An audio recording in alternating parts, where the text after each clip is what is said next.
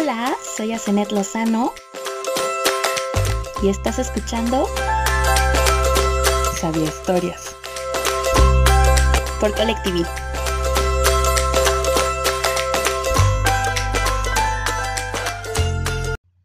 Hola, hola, bienvenidos a los peques y no tan peques a este nuevo podcast llamado Sabía Historias. Este podcast pertenece a la familia de Colectiví y bueno, es un espacio diseñado para los peques y no los no tan peques. Em, soy Asenet y estaré con ustedes despertando su imaginación a través de historias creadas con base en los famosísimos ¿Sabías qué? ¿Los has escuchado? Estoy segura que sí. Te voy a dar algunos ejemplos. ¿Sabías que los delfines duermen con un ojo abierto? ¿O sabías que las hormigas son capaces de levantar hasta 20 veces su propio peso? Son cosas muy interesantes y la magia de las sabias historias es que mezclamos estas, estos sabías que con historias que nos van a ayudar a despertar nuestra imaginación y nuestra creatividad. La historia de hoy, en el capítulo número uno, se titula Zanahorias para las arañas. ¿Estás listo? Hace mucho, pero mucho tiempo, en un lugar no muy lejano, de hecho podría ser el patio de tu casa o la mía, existía una aldea donde todos vivían en armonía. La señorita Rojita tenía un precioso hormiguero, donde Katy, la Catarina, Guillermo, el grillo, Mari, la mariposa y Pablo, el palo, se reunían a leer historias del mundo exterior. Sabían acerca de los dinosaurios, de los unicornios, de una que otra bruja de la historia. Incluso conocían cómo la humanidad había llegado a la luna si tenían alguna duda, inmediatamente corrían a preguntarle a la señorita Rojita, quien con su gran inteligencia, agudizadas antenas y grandes gafas les resolvía mágicamente todas sus preguntas. Un día, Katy escuchó a su mamá tener una interesante conversación con su vecina Cuca. Ay, Cuquita, estoy muy preocupada. Me acabo de enterar de que Lila, la libélula, acaba de desocupar el girasol de la esquina y ya se rentó. ¿Cómo crees? dijo Cuca. ¿Y por qué estás preocupada? Si Lila no recogía sus esporas por la mañana, quien llegue seguramente va a ser mejor vecina que ella. Ay, no lo sé, dijo la mamá de Katy. Es que por ahí escuché que no son insectos. ¿Qué? Entonces, dijo sorprendida Cuca. Ay, pues es una familia con un nombre extraño. Arachnida. Además, creo que tienen una hija. En ese preciso momento, Katy desplegó sus rojas alitas, salió disparada al hormiguero de la señora Rojita a ver si sus amigos estaban ahí. Aterrizó causando un gran revuelo y todos se dieron cuenta de que Katy estaba entre asustada y emocionada y comenzaron a interrogarla. ¿Qué pasa? ¿Qué sucede? Katy les explicó lo que había escuchado. Cuando de pronto llegaron tres seres extraños al hormiguero. El primero de ellos era muy grande, de color negro, tenía una especie de pelitos por todo el cuerpo que se movían cuando el viento soplaba.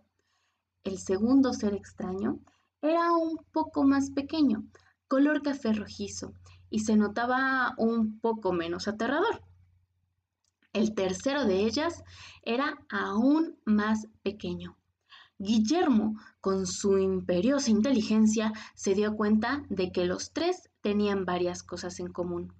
Contó rápidamente y se dio cuenta de que tenían ocho patas cada uno de aquellos seres y que tenían una infinidad de ojos de diferentes tamaños que se movían rápidamente. Hola, ¿Hay alguien ahí? preguntó el más grande de los tres. Este... Mm, sí, soy Mari. La señorita Rojita no está. ¿Quiénes son ustedes?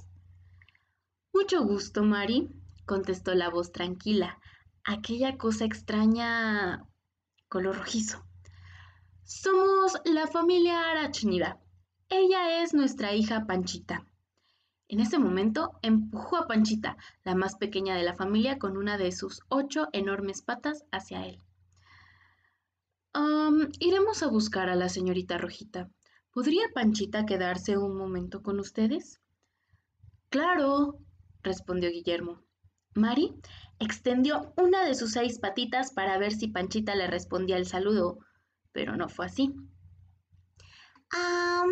hola, soy Mari. Ellos son Guillermo, Pablo y Katy. ¿Quién eres tú? ¿Qué eres tú? Escuchamos que no eres un insecto. Me llamo Panchita. Soy una araña. ¿Y ustedes qué son? La pregunta fue extraña para todos. Guillermo se animó a preguntar. Mm, ¿Es que no nos ves? Tienes muchos ojos. ¿Cómo es eso posible? La interrogante quedó al aire. Todos se comenzaron a preocupar por su nueva amiga. Pasaron los días y los cinco amigos se reunían por las tardes en el hormiguero a que Panchita les contara maravillosas historias sobre sus viajes, sobre canciones que habían, habían sido escritas e inspiradas en su familia. Pero lo que más les sorprendía a los pequeños insectos era que a pesar de no ver con total claridad, Panchita era buenísima tejiendo. Al llegar el verano, Panchita construyó hamacas para sus amigos. Pasaban las tardes leyendo historias fantásticas bajo el rayo del sol. Un buen día, Pablo comenzó a querer hacer algo por la condición de Panchita. Le preocupaba mucho que su nueva amiga no pudiera ver el color del pasto, los girasoles o incluso a algún depredador, por lo que comenzó a leer sobre remedios para mejorar la visión. Probó de todo. Cada que se ponían a ver la televisión en casa de Katy, Pablo alejaba a Panchita lo más posible del aparato. Le ponía gotitas de manzanilla en todos y cada uno de sus ojos. Incluso fue a la granja de conejos que estaba cruzando la calle para conseguirle zanahorias todos los días y que comiera mañana, tarde y noche. La señorita Rojita comenzó a darse cuenta de la preocupación de los pequeños insectos por su amiga. Así es que decidió hablar con ellos y explicarles que no tenían por qué preocuparse, que Panchita sabía cómo vivir con su poca visión, que sus papás le habían enseñado a cuidarse y a utilizar sus otros sentidos para estar atenta a cualquier situación. A partir de ese momento, los cinco amigos entendieron que cada uno de ellos tenían habilidades especiales y que no es necesario darles zanahorias a las arañas. ¿Sabías eso? ¿Sabías que las arañas no ven bien?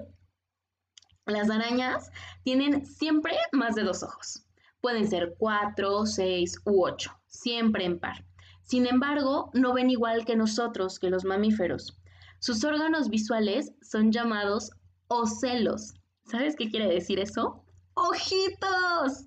Y les permite a las arañas percibir luz, pero no imágenes. Te voy a contar algunas curiosidades de las arañas.